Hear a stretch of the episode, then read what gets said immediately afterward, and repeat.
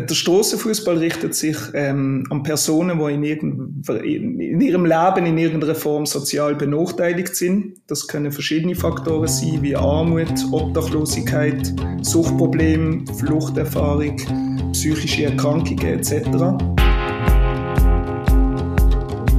Es ist schon ein Moment her, 2019. Da haben wir eine Nummer gemacht über Strassenfußball und dort mal eben den Homeless World Cup geredet, die WM vom Strassenfußball.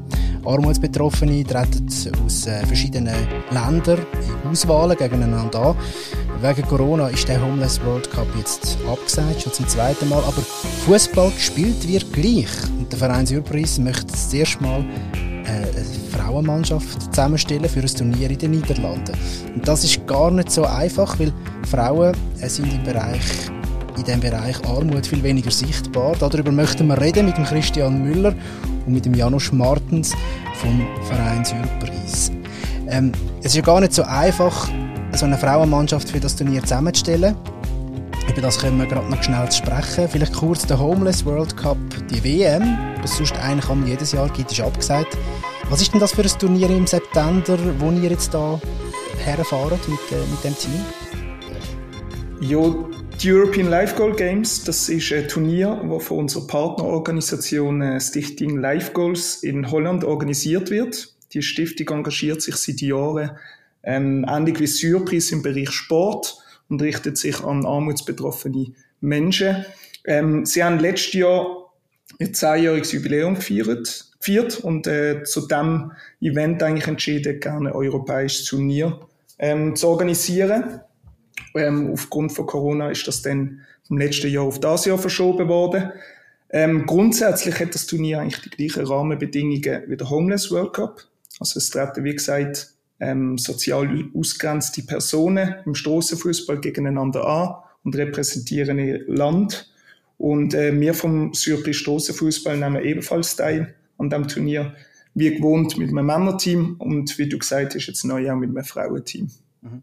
Also wir nehmen für all die, die zuhören, die Folge am 24. August auf. Zum Zeitpunkt, wo das ausgestrahlt wird, sind wir kurz vor der Abreise. Ähm, vielleicht können wir jetzt aber schnell sagen, es, eben, es sind ein paar Hürden, die wir nehmen müssen, um auch das Team zusammenzustellen. Wie sieht es jetzt aktuell Ende August aus mit der Kaderplanung? Ja, die Kaderplanung hat sich das Jahr natürlich extrem äh, schwierig dargestellt. Aufgrund von Corona hat sich natürlich äh, die Vorbereitungszeit ähm, extrem verkürzt. Eigentlich kann man fast sagen halbiert. Normalerweise tun wir eigentlich ab Anfang Jahr ähm, die Spieler zusammensammeln, Spieler und Spielerinnen und mit ihnen äh, trainieren. Das Jahr hat es erst vor ein paar Monaten angefangen.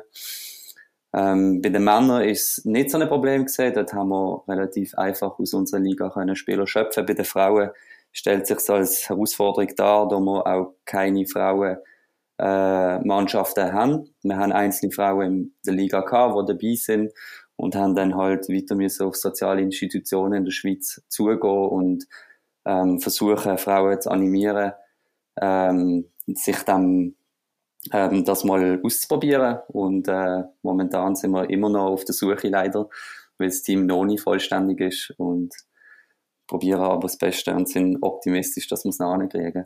Also eben zuversichtlich, dass das dann noch klappt bis, bis zum Turnier. Ähm, ja, es ist, äh, wie gesagt, aber schwierig. Wir haben aber noch andere Möglichkeiten mit den Organisatoren vom Turnier. Es gibt noch andere Teams, die auch noch nicht vollständig sind.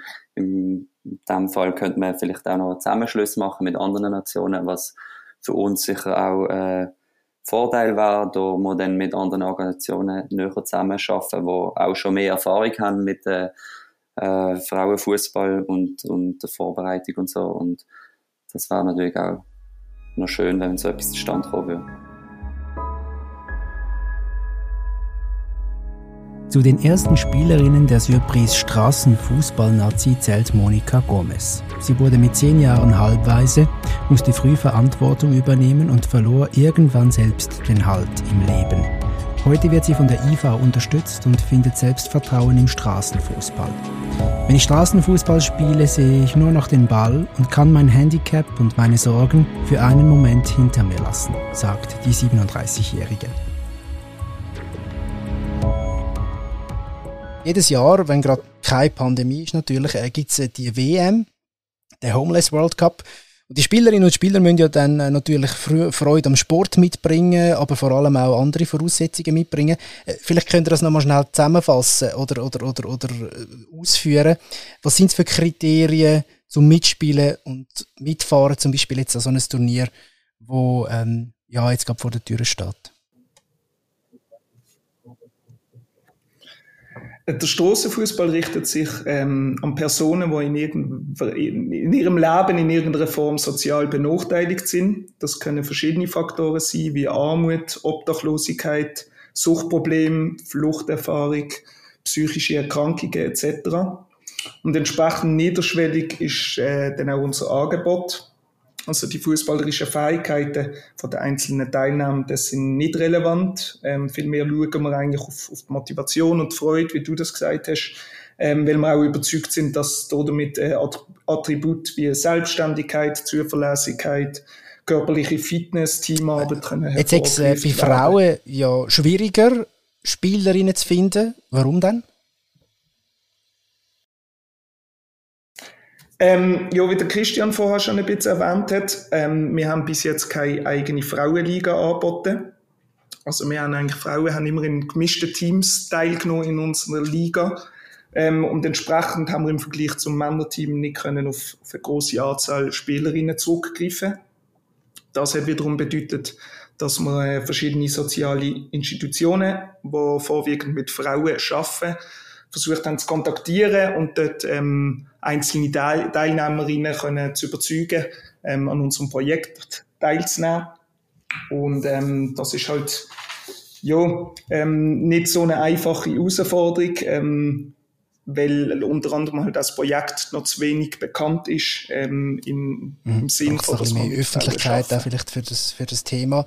Vielleicht noch schnell zu den Rahmenbedingungen, wenn da dann Fußball gespielt wird. Wie sieht das genau aus? Wie viele Spielerinnen stehen da auf dem Platz? Könnt ihr das vielleicht kurz erklären?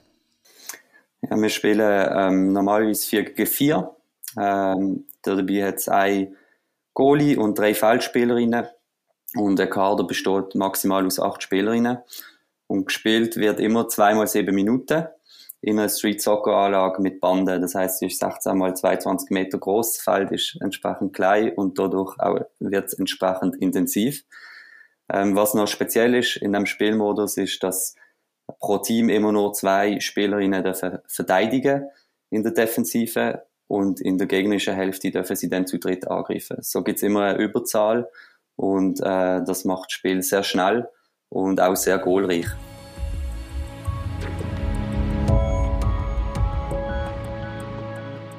Am 14. und 15. August fand das letzte Trainingswochenende in Pratteln statt. Dabei standen Spielformen, Taktikübungen, Teambuilding und persönliche Gespräche mit den SpielerInnen im Vordergrund. Vielleicht noch schnell dazu, was da für Ziele formuliert werden. Wir haben ja teilweise bei den echten Frauen und Männern immer so die Ziele. Es muss mindestens Achtelfinal sein, Viertelfinal. Ich weiß nicht. Ich weiß, ihr habt sicher andere Ziele. Aber was, gibt's, gibt's überhaupt Ziele, die man formuliert, wenn man an so ein Turnier fährt? Das gibt's durchaus und die thematisieren wir auch mit den Teams jeweils. Ähm, Ziel sind in erster Linie, dass alle Spielerinnen und Spieler ein erfolgreiches und für ihr Leben bereicherndes Erlebnis mit uns können dort verbringen ähm, auch wenn man logischerweise, dass sie alle gesund und zufrieden wieder zurück in die Schweiz kommen. Ähm, aus sportlicher Sicht sind Ziel hauptsächlich, dass, dass wir das Team so können begleiten dass jeder einzeln für sich, aber auch als Team sein Bestes können aus sich rausholen. Ähm, das Gewinnen liegt dabei ähm, nicht im Vordergrund, weder beim Männer- noch beim Frauenteam. Jetzt die Spieler, die, Spielerinnen, die ihr schon rekrutiert habt, was spüren das raus? Was freuen sich die am meisten? Ich glaube, bei den Frauen ist es noch ein bisschen unterschiedlich als bei den Männern, weil bei den Männern auch ähm, teils äh, Spieler dabei sind, die schon ein bisschen Erfahrungen haben mit Turnier und so weiter. Bei den Frauen spüren wir vor allem, dass sie eigentlich sich darauf freuen, neue Menschen kennenzulernen, in ein neues Land zu reisen und mit uns eigentlich so etwas Einzigartiges zu erleben und halt einfach eine, eine gute Zeit mit ihrem Team zu haben. Das ist ihnen ihnen sehr wichtig und das ist uns auch sehr wichtig und darum sind wir schon mal froh, dass wir da auf einer Wellenlänge sind. Christian Janusz, danke vielmals für das äh, Gespräch und natürlich viel Erfolg und vor allem viel Freude äh, am Turnier in den, in den Niederlanden. Merci vielmals. Merci vielmals. Und ihr leset dann ab dem 10. September im neuen Heft mehr über die erste Frauennazi im Strassenfußball. Geredet haben wir da mit ähm, Janusz Martens und mit dem Christian Müller, unter anderem mitverantwortlich beim Verein Surprise eben für das Projekt Strassenfußball. Mein Name ist Simon Bergins. Bis bald.